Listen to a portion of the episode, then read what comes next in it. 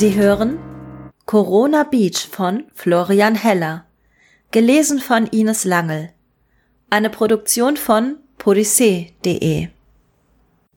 Vincent griff nach dem Toilettenpapier. Mutti, das Papier ist alle. Es dauerte nicht lange, bis seine Mutter die Tür einen Spalt öffnete und zwei Blätter einlagiges Toilettenpapier ins Bad reichte. Versuch sparsam damit umzugehen und denk daran, die Rückseite zu benutzen, wenn die Vorderseite nicht reicht. Was? Das ist nicht dein. Doch die Mutter schloss die Tür. Vincent starrte hilflos auf die beiden armseligen Blätter. Dann nahm er sein Mobiltelefon und spielte eine Rammstein-Playlist darauf ab. Die Klangqualität war mies, doch die harten Riffs erfüllten ihren Zweck. Vincents Wut auf seine Mutter verrauchte allmählich, und als ihm die Selbstreinigung mit der sparsamen Ration Toilettenpapier einigermaßen erfolgreich gelang, verspürte er sogar so etwas wie ein Glücksgefühl. Er erhob sich, zog die Hose hoch und wusch sich die Hände. Dann öffnete er die Tür und blickte zu den Klängen von Asche zu Asche in das Herz seines einstürzenden Elternhauses. Vincent las die letzten Worte seines Vaters von dessen Lippen ab. Reichst du mir bitte mal die Butter, ehe die einstürzende Wohnzimmerwand ihn unter sich begrub. Vincents Mutter starb schweigend, ohne den schwelenden Streit mit ihrem Sohn je beigelegt oder überhaupt davon gewusst zu haben.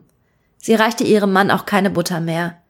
Ein herabstürzender Deckenbalken traf sie unvorbereitet am Hinterkopf, während sie ein Glas Lauchaufstrich öffnete. Vincent überlebte die Zerstörung nur, weil er geistesgegenwärtig in die Toilette zurücksprang und dies der einzige Raum des Hauses blieb, der nicht vollständig zerstört wurde. Er krümmte sich in Säuglingsstellung um den Abfluss der Toilettenschüssel und verharrte so im schmerzhaften Regen der Trümmer, bis die Gefahr vorüber war. Zu dem gepfiffenen Intro von Engel hob er den Kopf, sah aber nur eine Wand dicht wallenden Staubs. Als der Bass des Liedes einsetzte, schälten sich die bulligen Umrisse eines herannahenden Monsters aus dem Bauschuttnebel. Die Bestie kam direkt auf Vincent zu, als hätte es ihn fest im Blick. Im Herannahen verwandelte sich das Monster in einen Menschen, der eine futuristische Rüstung aus Hartplastik trug. Es war eine Ganzkörpermontur, mit der ihr Träger an Halloween einiges an Aufsehen hätte erregen können. Unter den gegebenen Umständen war die Rüstung nicht nur beeindruckend, sondern regelrecht beängstigend. Der Rüstungsträger baute sich vor Vincent auf und reichte ihm die Hand entgegen. Fürchte dich nicht, denn das Schicksal der Welt liegt in deinen Händen. Vincent wollte eine Verwünschung ausstoßen, brachte es aber nur zu einem Husten. er ergriff die angebotene Hand und kam zitternd auf die Beine. Der Rüstungsträger deutete auf die Hausruine. Entschuldige das Chaos. Der Gateswing ist neu und ich fürchte, Melinda hat die Auswirkungen des Antriebs nun, sagen wir, unvollständig eingeschätzt. Er hob entschuldigend die Schultern, was unter der Rüstung schmerzlich ungelenk aussah. Dann zog er Vincent mit sich durch den wallenden Staub. Vincent war von den Geschehnissen zu konsterniert, um Widerstand zu leisten oder irgendetwas Vernünftiges zu entgegnen oder auch nur zu denken. Er folgte dem Zug des Rüstungsträgers willenlos, stapfte über den Schutt des eingestürzten Wohnzimmers, durchquerte das Trümmerfeld, das früher einmal sein Zimmer gewesen war, und gelangte in den kleinen Vorgarten, wo die Sicht endlich aufklarte. Die Nachbarhäuser lagen ähnlich verwüstet wie Vincents Elternhaus in ihren Grundstücken.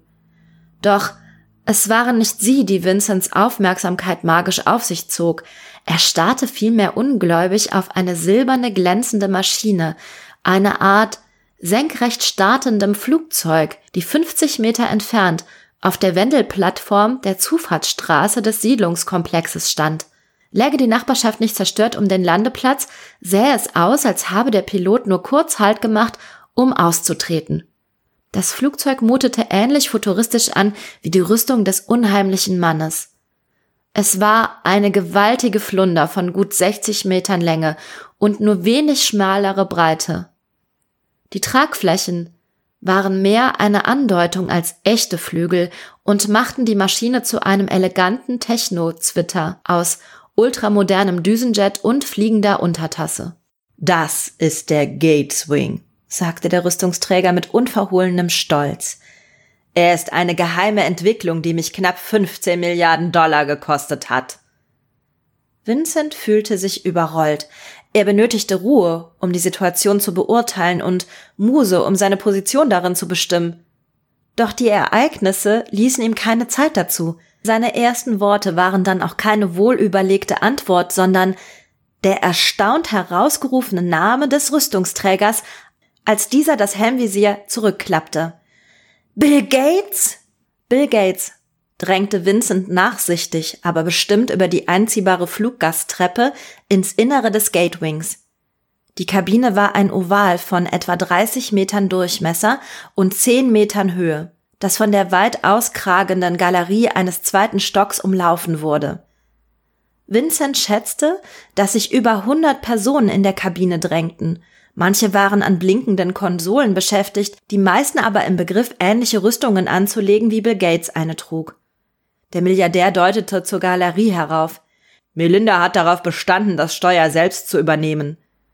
Melinda Gates winkte freundlich aus dem Cockpit herab, wandte sich aber umgehend wieder den Instrumenten zu, ehe Vincent verdattert zurückwinken konnte. Ich hatte geplant, dich behutsamer an deine große Aufgabe heranzuführen, fuhr Bill Gates fort. Der unerwartet frühe Rückzug der Echsen vereitelte meine Planung allerdings an mehr als nur einer Stelle. Aber keine Sorge, ich bin nicht der reichste Mann der Welt geworden, indem ich mir von widerlichen Schuppentieren die Butter vom Brot schlecken lasse. Ich dachte, erwiderte Vincent mehr aus Reflex als bedachter Entgegnung. Jeff Bezos sei der reichste Mann der Welt. Jeff wer? Bill Gates Blick verfinsterte sich. Du bist ganz schön unverschämt, was? Sag mal, was hast du denn bitte schön in deinem Leben erreicht? Nicht allzu viel, wie ich meine. Du bist nicht mehr als ein. Er unterbrach sich und holte tief Luft. Schließlich fuhr er fort, als sei nichts gewesen. Mit dem Gateswing werden wir die Echsenbrut rechtzeitig erreichen, um sie an der Flucht zu hindern. Ich werde nicht zulassen, dass diese geschuppten Bestien sich wieder zusammenrotten und zum nächsten Angriff neu formieren.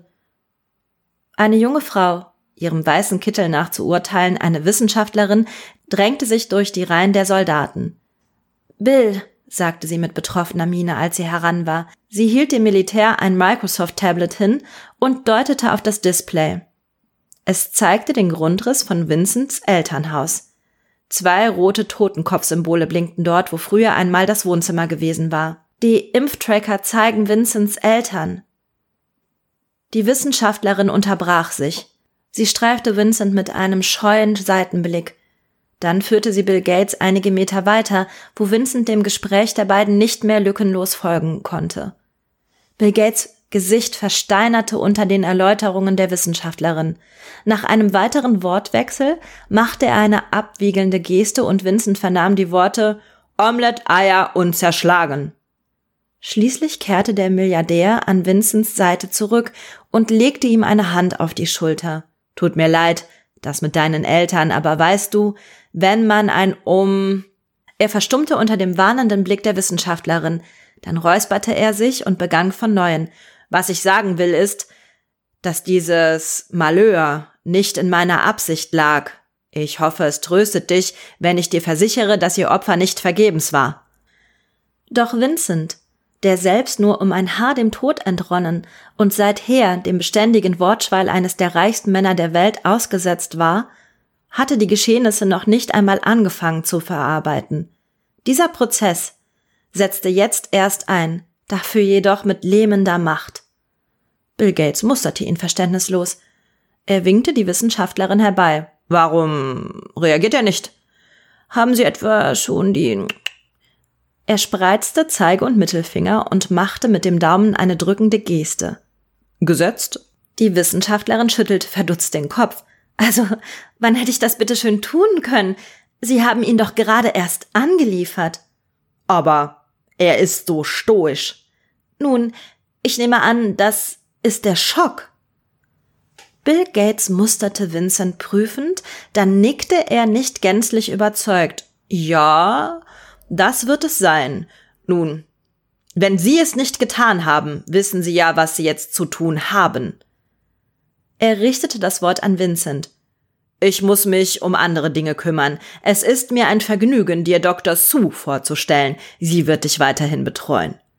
Werde ich das? fragte die Wissenschaftlerin überrascht, lenkte aber auf einen strengen Blick Bill Gates hin umgehend ein. Natürlich werde ich das. Klar. Der Milliardär nickte zufrieden. Gut. Dann ließ er die beiden stehen und erklomm die steile Treppe zur Galerie. Oben angekommen rief er Alle bereit machen zum Start. Dr. Sue betrachtete Vincent mit einer Mischung aus Mitgefühl und alarmierter Aufmerksamkeit. Als er weiter schwieg, verließ sie ihn, um eine Minute später mit einer Spritze zurückzukommen. Das ist ein Mittel gegen, ähm, Flugangst. Ich habe keine. Doch Dr. Sue injizierte ihm die Spritze in den Oberarm, ohne seine Erwiderungen abzuwarten. Sie musterte ihn einige Sekunden forschend, ehe sie fragte, Du weißt, dass deine Eltern gestorben sind, nicht wahr? Vincent nickte. Ja. Und Dr. Zu zögerte. Wie, wie fühlst du dich? Vincent vermochte seinen Zustand nicht eindeutig zu benennen, fand ihn aber angenehm. Ganz, äh, ganz gut soweit. Dr. Sue atmete auf. Schön. Dann kann es ja losgehen. Von mir aus gerne. Die Wissenschaftlerin warf die Spritze in einen nahegelegenen Abfallschacht. Dann führte sie Vincent zu einem Doppelsitz. Sie deutete auf das runde Fenster in der Bordwand. Nette Aussicht. Dann legte sie ihm den Gurt an und nahm ebenfalls Platz. Zwei Minuten später rührten die Turbinen des Gatewings auf. Die Maschine hob ruckelnd ab und stieg senkrecht in die Höhe, wobei sie etliche der nur halb eingefallenen Nachbarhäuser gänzlich zum Einsturz brachte. Aus dem Fenster beobachtete Vincent, wie schmale Tragflächen während des behäbigen Aufstiegs aus der Außenhaut schwenkten. Der Gateswing pendelte auf eine Flughöhe von 100 Metern ein, schwebte einige Sekunden bewegungslos über der kleinen Apartmentsiedlung in den Ausläufern der Stadt Newcastle. Dann zündete Melinda Gates die heckseitigen Schubtriebwerke. Der Anzug des Gatewings war enorm. Vincents Beharrungsvermögen presste ihn entgegen der Beschleunigung tief in die Polster, während der Gateswing mit westlichem Kurs steil in den Himmel schoss. Nach weniger als einer Minute überquerte er bereits die Grenze von Delaware nach Maryland. Jenseits der Fensterverglasung wurde der Himmel zuerst stetig blauer, bis die Farbe allmählich wieder verging und schließlich in Schwärze mündete. Vincent stellte sich vor, wie seine Heimat mit schwindelerregender Geschwindigkeit hinter ihm zurückfiel, und er fragte sich unnatürlich distanziert, ob er jemals wieder in die Vereinigten Staaten zurückkehren würde. Die Beschleunigung währte 15 Minuten, dann wich der Andruck jäher Schwerelosigkeit. Sind wir im Weltraum, Dr. Sue? Dr. Sue hob die Schultern. Ich bin Virologin, keine Pilotin. Wir werden in etwa einer halben Stunde die Bremsung beginnen und zehn Minuten später in Neuseeland ankommen. Mehr kann ich dazu nicht sagen. Neuseeland? Vincent hatte einige Monate vor der Quarantäne Nippelschoner aus neuseeländischer Schafswolle in einem Dollarshop gesehen und Interesse halber das Land gegoogelt, das solche Kuriositäten exportierte. Das liegt doch bestimmt zwölf Flugstunden entfernt. Dr. Sue lachte keck auf. Was auch immer die Spritze mit dem Willen anstellt, den Verstand schaltet sie offenbar nicht aus. Nun denn, unter normalen Umständen hättest du vermutlich recht, aber wir fliegen den Gateswing. Trotzdem, beharrte Vincent mehr aus Gewohnheit, als er in die Angelegenheit investiert gewesen wäre. Neuseeland ist fast auf der anderen Seite der Welt. Dr. Sue schüttelte energisch den Kopf. Die Gerüchte halten sich hartnäckig wie alles, was die Reptiloiden uns seit Jahrzehnten einreden, aber sie sind natürlich Humbug. Die Welt ist flach, Vincent. Vincent erwiderte Dr. Sus Blick teilnahmslos. Er hatte das untrügliche Gefühl, dass ihre Behauptung mit seiner bisherigen Weltsicht nicht ohne weiteres vereinbar war. Doch das Gefühl wurde zu keinem Augenblick stark genug, um echte Zweifel an ihrer Aussage zu wecken. Wenn sie es sagte, dann musste es auch stimmen. Die Welt war flach, ganz einfach. Kein Mensch hat je herausgefunden, was sich auf der anderen Seite der Weltscheibe befindet oder wie dick sie ist, fuhr Dr. Sue dozierend fort. Bill Gates hat es weiß Gott versucht. Während der vergangenen 30 Jahre hat er zahllose, mutige Entdecker über die Eiswüste entsandt, um den Rand der Welt zu erkunden und wenn möglich darüber hinauszugehen, aber bislang ist von denen noch keiner zurückgekehrt. Vincent nickte wissend, obwohl ihm auch das neu war. Er spürte, dass Dr. Sue ihm in diesem Moment den Weihnachtsmann als ambitionierten Rentierzüchter hätte glaubhaft machen können und dass ihn diese frappierende Leichtgläubigkeit beunruhigen sollte, doch das mochte ihm aus unerfindlichen Gründen nicht gelingen. Dr. Sue musterte Vincent aufmerksam. Du willst sicher wissen, weshalb wir nach Neuseeland fliegen, stimmt's? Jetzt, wo sie's sagte, interessierte Vincent sich tatsächlich brennend für den Grund ihres Fluges, und so nickte er wahrheitsgemäß. Nun gut, sagte Dr. Sue jovial. Das Ganze ist folgendermaßen. Wir werden seit Jahrzehnten von reptilienartigen Wesen, den sogenannten Reptiloiden, regiert. Oder wie Bill Gates sie zu nennen pflegt, von Echsen. Sie erklärte, dass Reptiloiden außerirdische Lebewesen aus dem Sternenbild des Drachens seien. Die Echsen hätten sich seit ihrer Ankunft vor tausend Jahren in gigantischen Hohlräumen tief unter der Oberfläche der Erdscheibe verborgen, wo sie von Sickerwasser und Schattengetier lebten und kleine, an den Höhlendecken aufgehängte Sonnen ihnen Licht und Wärme spendeten. Man wisse nicht genau, wann die geschuppten Unholde zum ersten Mal an die Erdoberfläche zurückgekehrt waren, um ihren schrecklichen Schabernack mit den Menschen zu treiben. Königin Elisabeth II. ist ein Reptiloid, erklärte Dr. Sue mit unverhohlener Verachtung. Mehr als das. Sie ist wahrscheinlich sogar deren Anführerin. Das ist ein Fakt. Uneins sind wir uns lediglich, ob es je eine wirkliche Elisabeth gegeben hat, deren Platz durch diese Echse eingenommen wurde, oder ob das Schuppenbiest bereits von Beginn an auf dem britischen Thron sitzt. Heute jedenfalls regiert die Echse über ein Drittel der Welt. Dr. Sue schüttelte sich vor Abscheu. Dann fuhr sie fort, dass auch die Präsidenten der Vereinigten Staaten seit Kennedy von getarnten Reptiloiden gestellt worden seien. Erst der gegenwärtige Protus sei dank Bill Gates geheimer Intervention wieder ein Mensch aus warmem Fleisch und rotem Blut. Du kannst dich sicherlich noch an die Überraschung 2016 erinnern, als Bill Gates Kandidat gänzlich unerwartet die Clinton-Echse, in der Dr. Sue signalisierte mit beiden Zeige- und Mittelfingern Luftanführungszeichen Wahl besiegte. Sie erläuterte, dass Bill Gates diese Wahl das Wort abermals mit Luftanführungszeichen begleitend, zum Auftakt seiner Gegenwehr gegen die Reptiloiden gewählt habe, da die Fertigstellung des SARS-CoV-2 in greifbare Nähe gerückt war. Das Virus, versicherte sie, sei eine Waffe gewesen, die nur dann zum Zug kommen sollte, falls sämtliche politische Vorstöße des Protus scheiterten. Und von denen gab es wahrlich eine Menge, wie du den Nachrichten entnehmen konntest. Man kann Trump sicherlich keine Untätigkeit in der Sache vorwerfen, leider aber vermochte er trotz aller Anstrengungen keinen durchschlagenden Erfolg gegen die außer oder von mir aus auch unterirdischen Bedrohungen zu erzielen. Und so wurde die Zeit bis zur nächsten Wahl immer knapper, denn Bill war eines klar, ein zweites Mal würde er die Reptiloiden nicht auf diese Weise überrumpeln können. Er wählte sogar aus den vielen von seinen WHO unterwanderten Laboren jenes in Wuhan aus, das Antireptiloiden-Virus freizusetzen. Die Wahl fiel auf China, obwohl auch dieses Land, wie Dr. Su versicherte, von Reptiloiden beherrscht wurde. Da der Milliardär sich wegen der Queen sicher gewesen sei, dass der Zugang zur Hohlwelt in Großbritannien liegen müsse.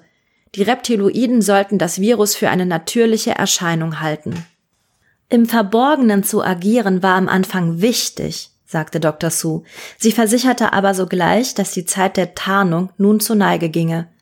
Bill Gates Pläne reichen nämlich weiter, als nur die Reptiloiden von der Oberfläche zu vertreiben. Sie mussten von der gesamten Erde getilgt werden. Oder wie auch unterirdisch. Das ist unsere Scheibe und nicht die von dem Sternbild des Drachen dahergekrochenen Echsen. Das Virus, fuhr sie voller Inbrunst fort, diene jedoch nicht primär der Vernichtung der Reptiloiden. Für den ganz großen Streich habe Bill Gates eine effizientere Biowaffe entwickelt. SARS-CoV-2 bezwecke vielmehr, die Echsen zurück in den Untergrund zu treiben. Denn auf ihrer Flucht verraten sie uns die Position des Tors in die Hohlwelt. Die Zukunft der Menschheit hängt davon ab, diesen Zugang zu finden. Und genau in diesem Punkt unterlief Bill Gates der einzige strategische Fehler seines Kampfes gegen die Invasoren, nämlich das Tor zur Hohlwelt im Buckingham Palace zu vermuten.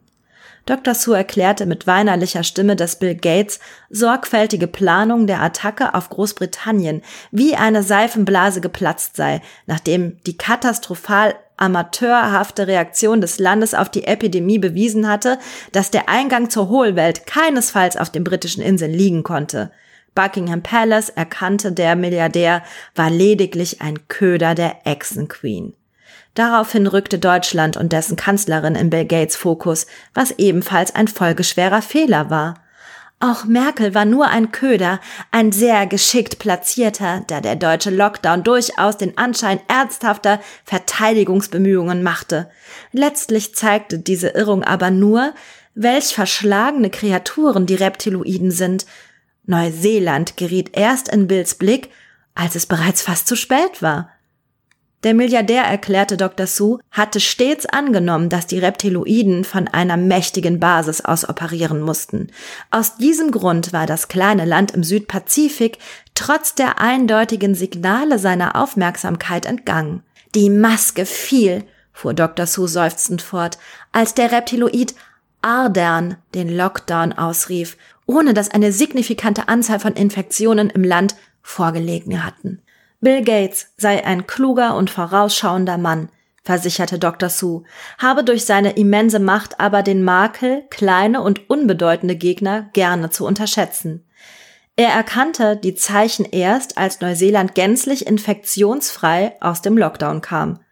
Daraufhin ordnete er hochfliegende Spionageballons umgehend nach Neuseeland und fand die schlimmsten Befürchtungen bestätigt.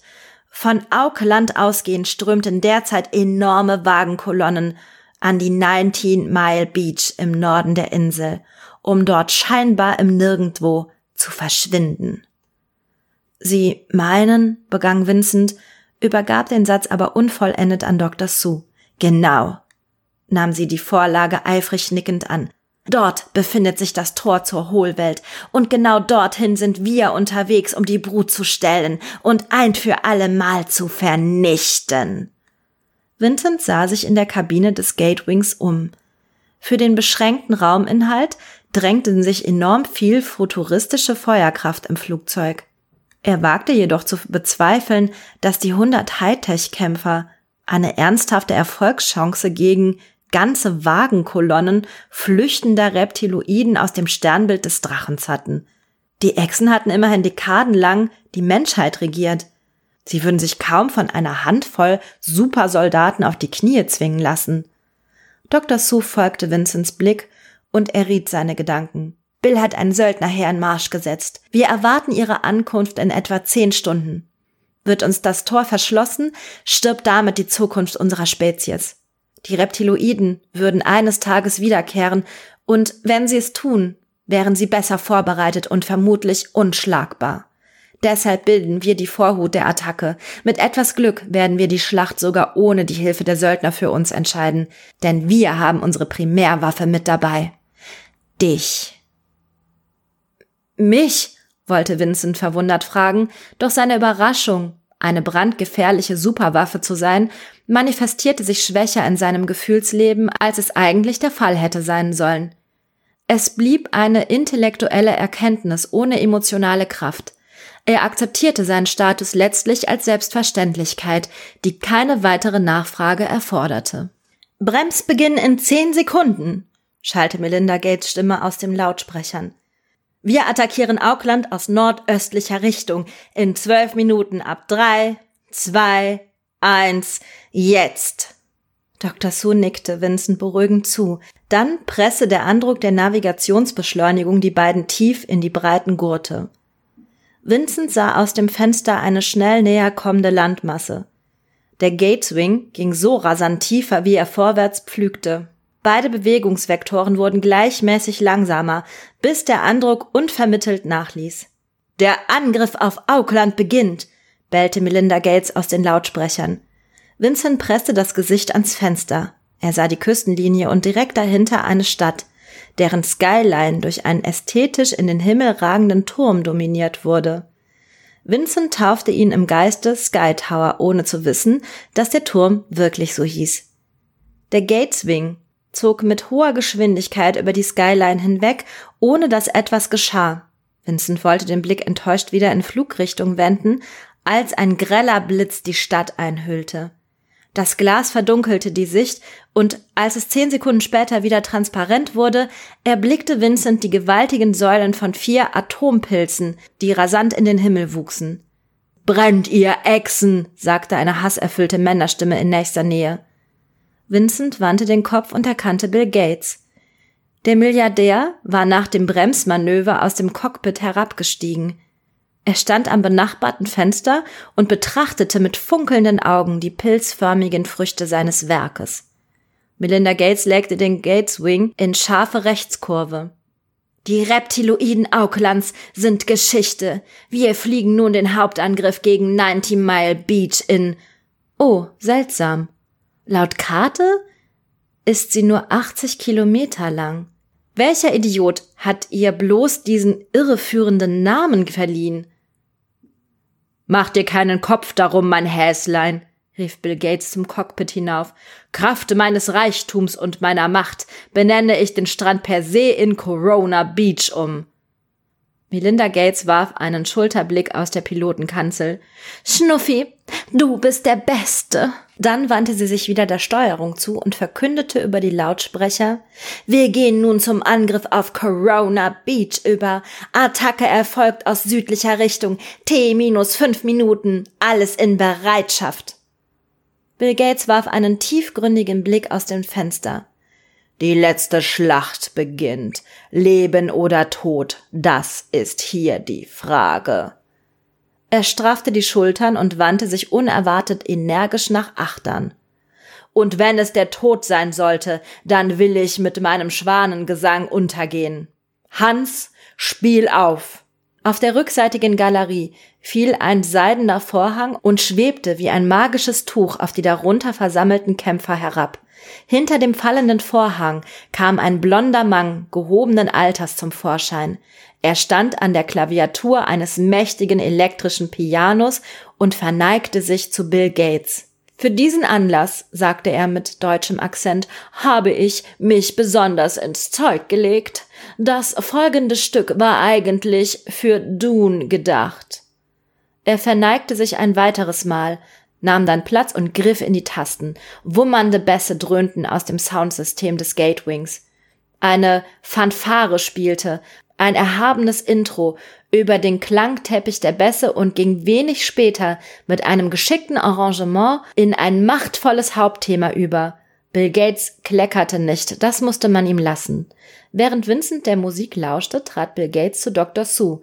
Es wird Zeit, unsere Geheimwaffe scharf zu machen. Haben Sie alles vorbereitet? Ja, Bill. Ich habe Vincent einen raschen Überblick über die Reptiloiden-Invasion vermittelt. Wozu das denn? Nun, ich dachte, wenn er schon. Der Milliardär schnitt Dr. Sue das Wort mit einer scharfen Geste ab. Vergessen Sie's. Vielleicht macht es sich sogar bezahlt, wenn er weiß, wogegen er kämpfen wird.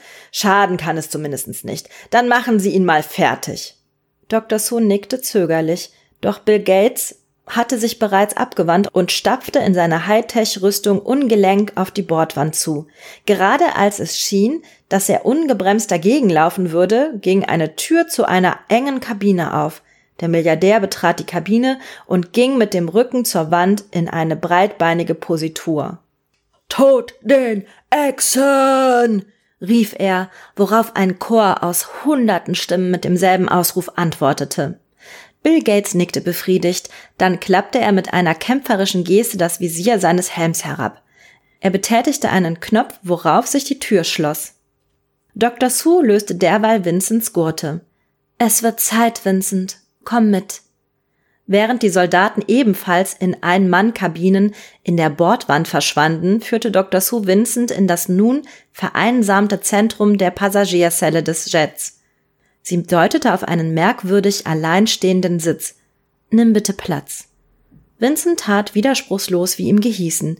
Der Gedanke, dass er eigentlich Aufklärung über seine Rolle in der unmittelbar anstehenden Schlacht einfordern sollte, ging ihm durch den Kopf.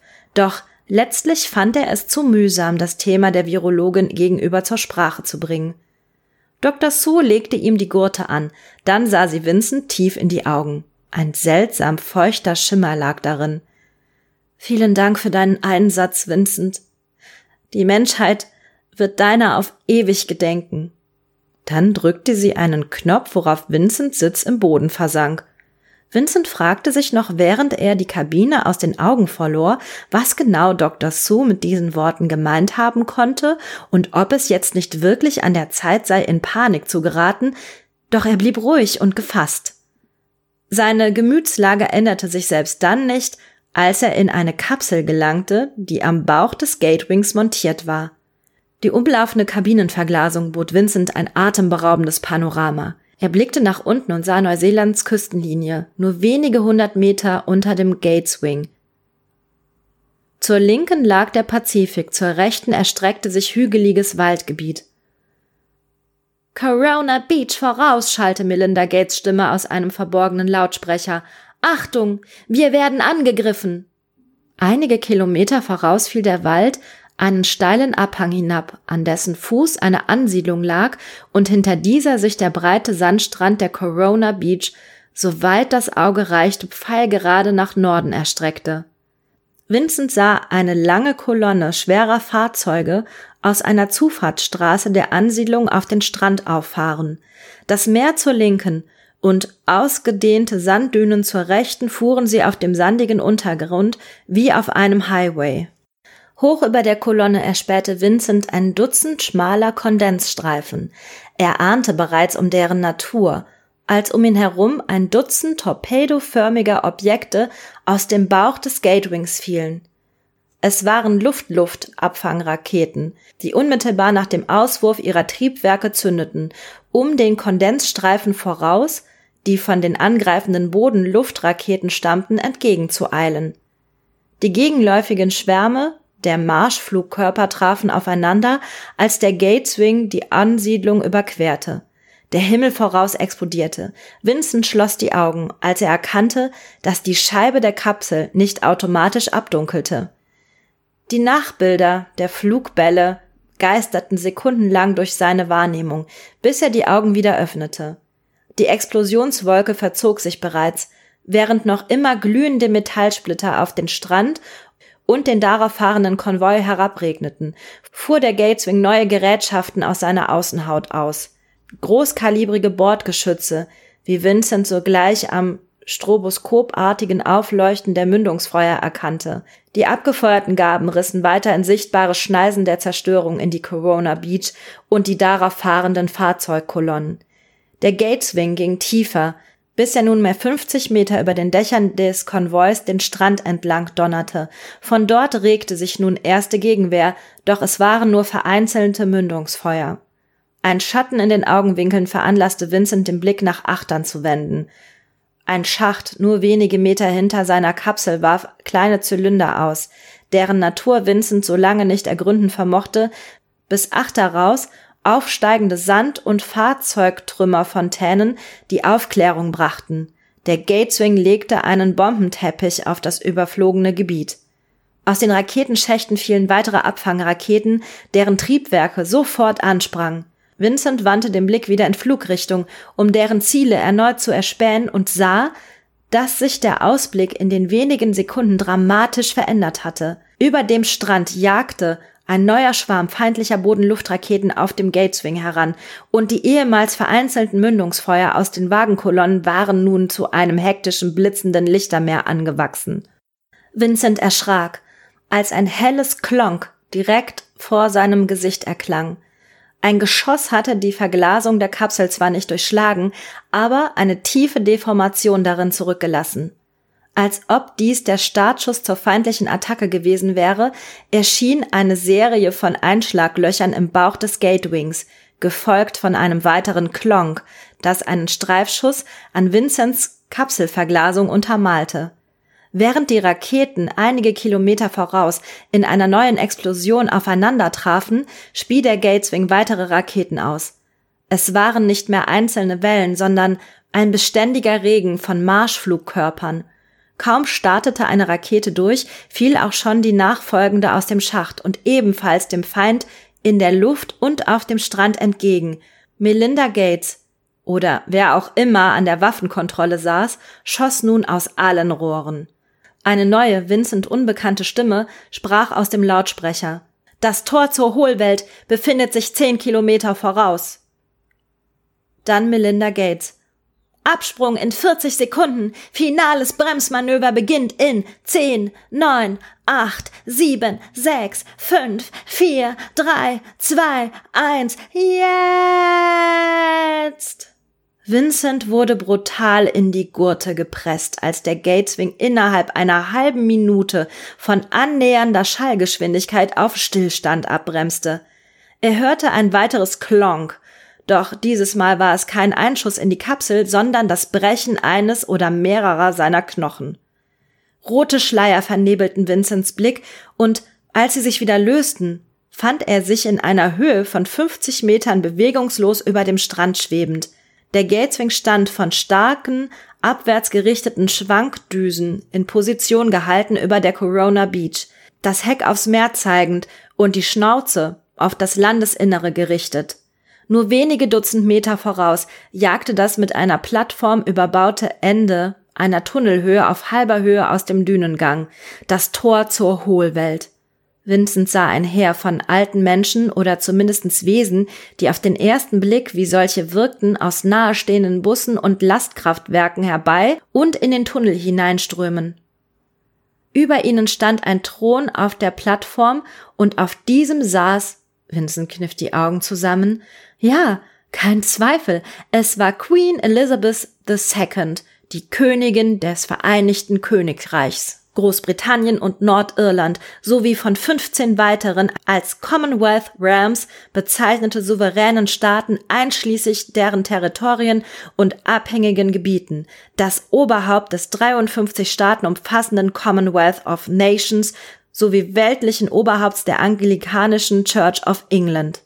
Die Queen war von der Ankunft des Gatewings offenkundig überrascht. Zuerst blickte sie stockstarr nach oben, doch alsbald begann sie panisch das Zepter zu schwenken. Die pompöse Krone verrutschte dabei in eine absurde Schräglage.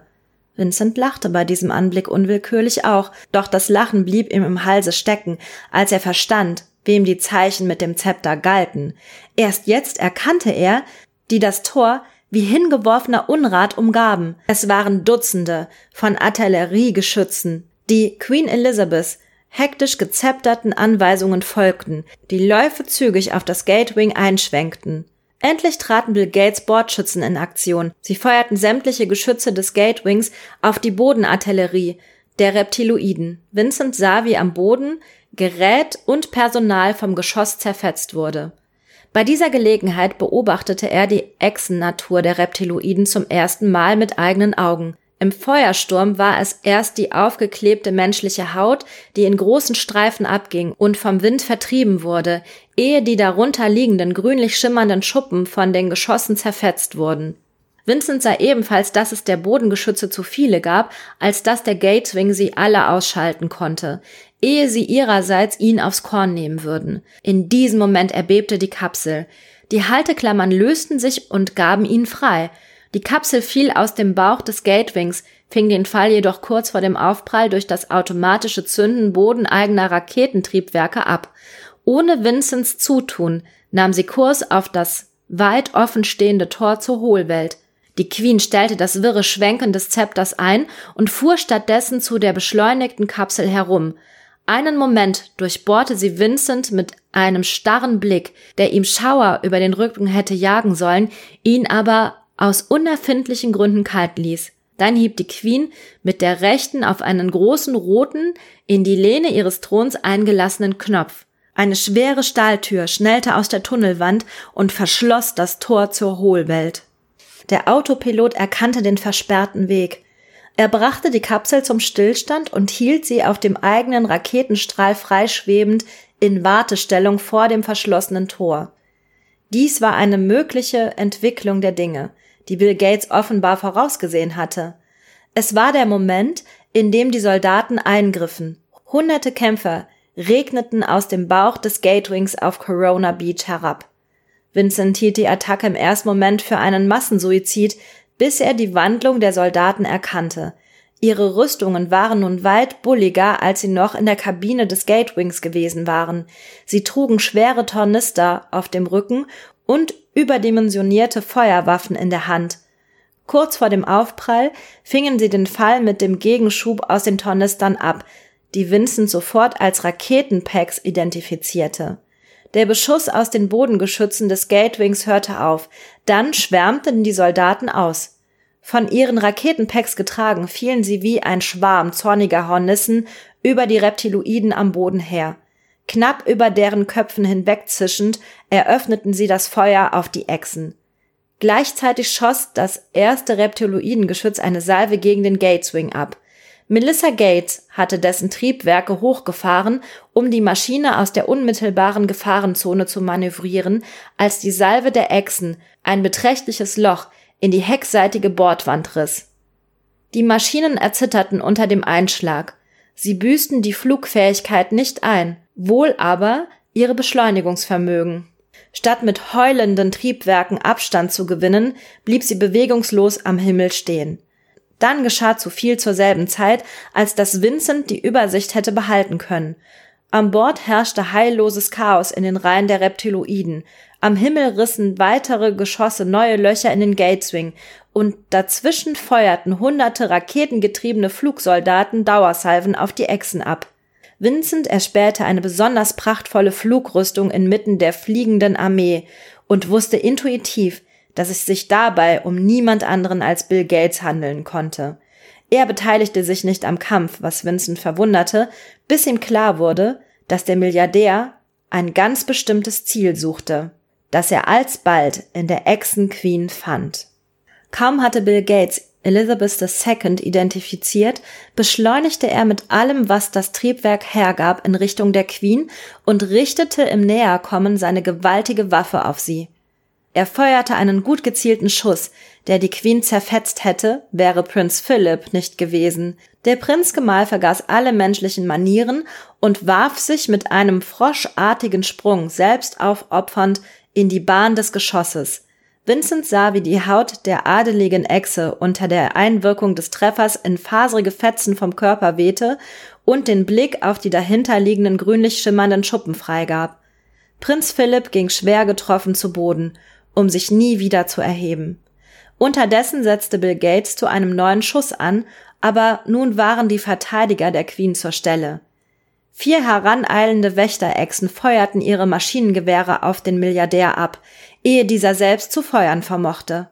Die Wucht der Treffer beutelten Bill Gates, doch die prachtvolle Rüstung widerstand den Geschossen, nicht jedoch die Flugkontrolle seines Raketenpacks. Bill Gates rotierte unvermittelt um seine Längsachse, zog im Anschluss zwei unbeabsichtigte Kreise vor dem verschlossenen Tor in die Hohlwelt und zischte dann wie eine Feuerwerksrakete schnurgerade in den Himmel. Währenddessen wurde die Lage des Gatewings zusehends aussichtsloser. Er steckte Treffer um Treffer weg und trieb von der Wucht der Einschläge langsam in Richtung Meer. Die Erschütterungen waren so stark, dass sich der Filmkomponist immer wieder verspielte. Dann explodierten zwei Triebwerke gleichzeitig. Die Fluglage des Gatewings wurde instabil, doch erst die nächste Salve läutete das endgültige Ende der Maschine ein. Ein weiteres Triebwerk explodierte und ein Treffer mittschiffs beendete den Soundtrack mit einer nervenzerreißenden Disharmonie. Der Gateswing kippte in eine schwere Schlagseite, driftete über den Strand aufs Meer hinaus, verlor dort gänzlich den Antrieb und ging schließlich einige Dutzend Meter jenseits der Brandung auf die Wellen nieder. Kurz vor dem Aufschlag schoss eine Gestalt von einem Raketenpack getrieben aus dem Cockpit. Sie zog eine enge Kurve um das sterbende Fluggerät und hielt direkt auf die Queen zu. Es war Melinda Gates, und sie trug eine Waffe, die der ihres Mannes in nichts nachstand. Die Milliardärin schoss im Dauerfeuer. Die Wachen links und rechts der Queen fielen getroffen, und selbst die Queen entging dem Kugelhagel nicht. Ihr rechter Arm wurde abgerissen, dann wurde ihr linkes Bein vom Körper gefetzt. Sie kippte hilflos hinten über. Melinda Gates stellte den Beschuss ein. Eine allzu menschliche Regung vielleicht, auf jeden Fall aber eine, die ihr Verderben war. Die Echsenqueen war auf das Maschinengewehr eines ihrer Wächter gefallen. Sie griff die Waffe mit der unverletzten Hand, wälzte sich kampfeslustig herum und legte das Gewehr auf die herannahende Melinda Gates an. Diese erkannte die Gefahr erst, als die Queen feuerte.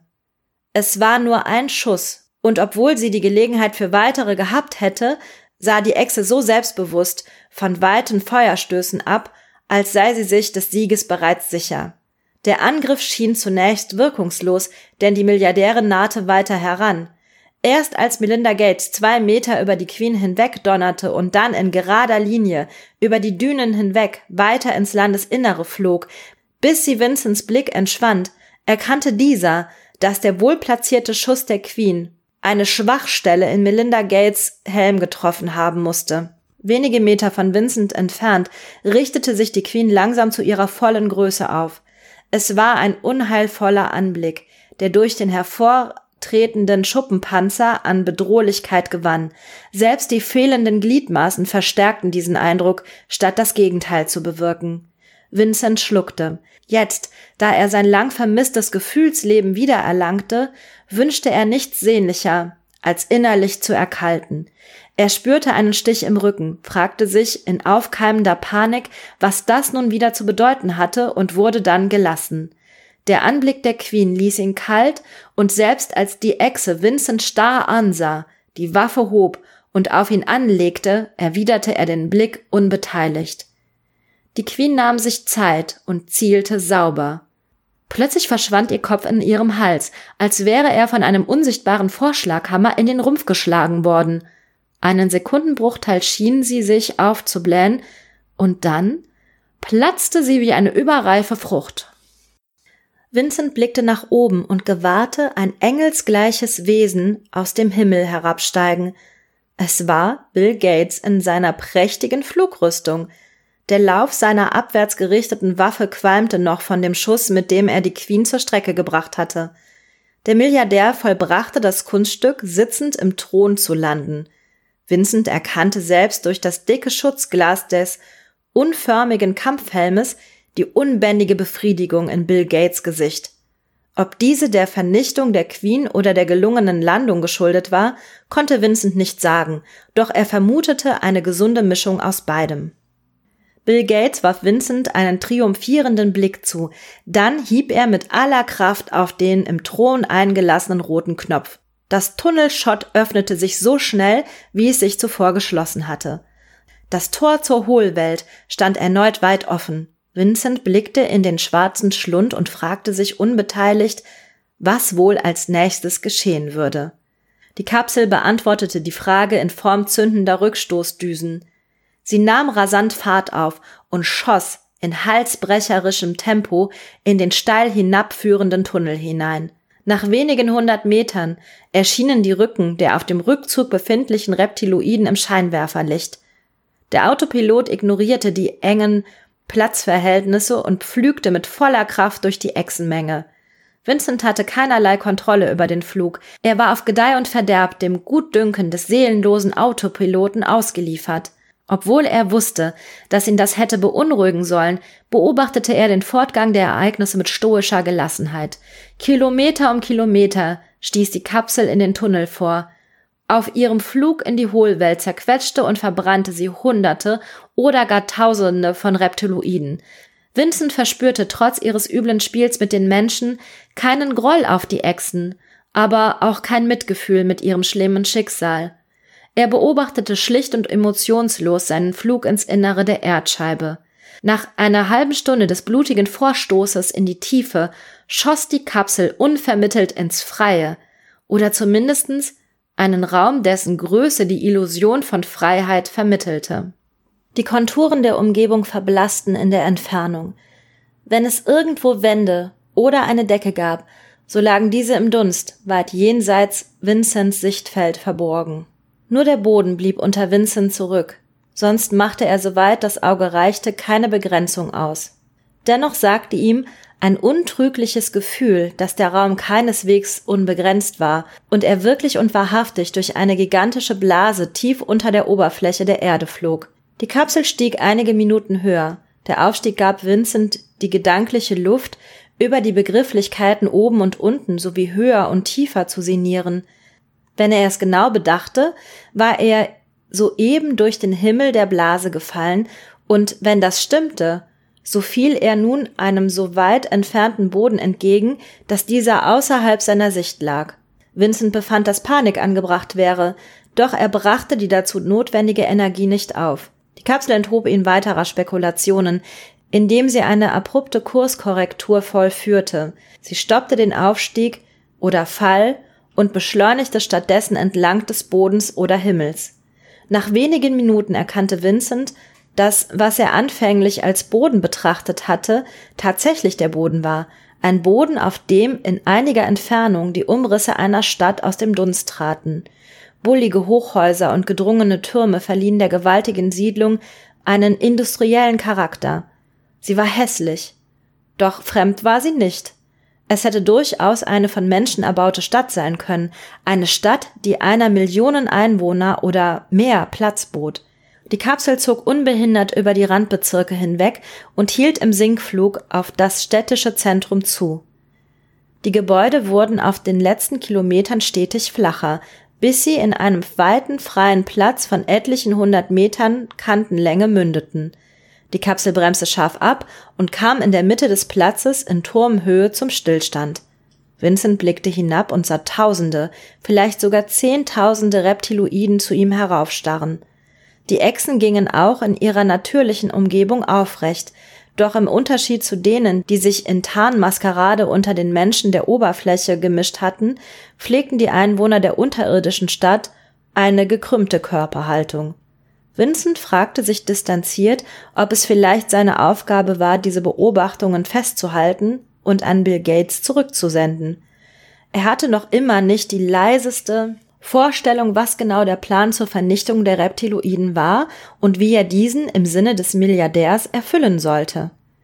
Diese Gedanken waren rein akademischer Natur. In Wirklichkeit machte Vincent sich um die nächsten Schritte keine Sorgen, und das in einem solchen Maß, dass es echter Sorge um die Ursache seiner Sorglosigkeit nachkam.